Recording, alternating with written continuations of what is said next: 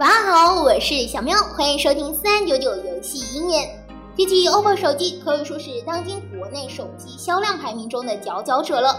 以目前庞大的用户量积累下，其线上的分发平台更是享有巨量的资源，这也让 OPPO 一度跃升至当下的一线分发大厂。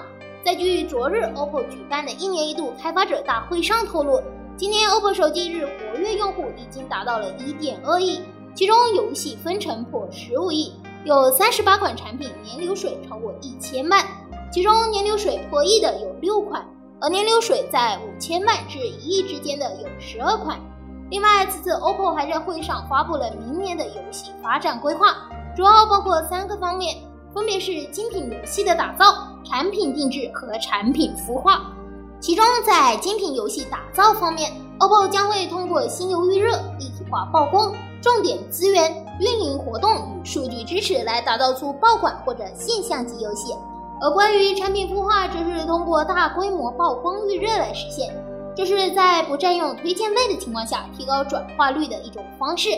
此外，OPPO 广告营销平台也在明年会重点推出新的计划，其中会利用广告整合营销、信息流广告渠道以及大数据分析来实现。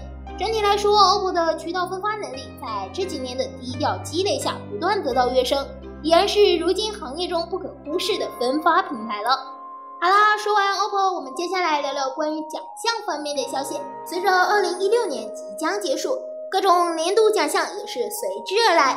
近日，Facebook 在其开发者官网更新了年度游戏榜单。需要注意的是，网易的现象级手游《阴阳师》。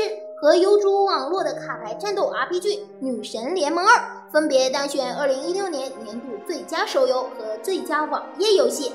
看来阴阳师手游的影响力已经受到了国际方面的认可了，不愧于2016年国内最火爆的手游之一。好啦，以上就是今天语音的全部内容了。如果你想要了解更多的产业资讯，也可以关注我们的三九九游戏音乐公众号。大家晚安。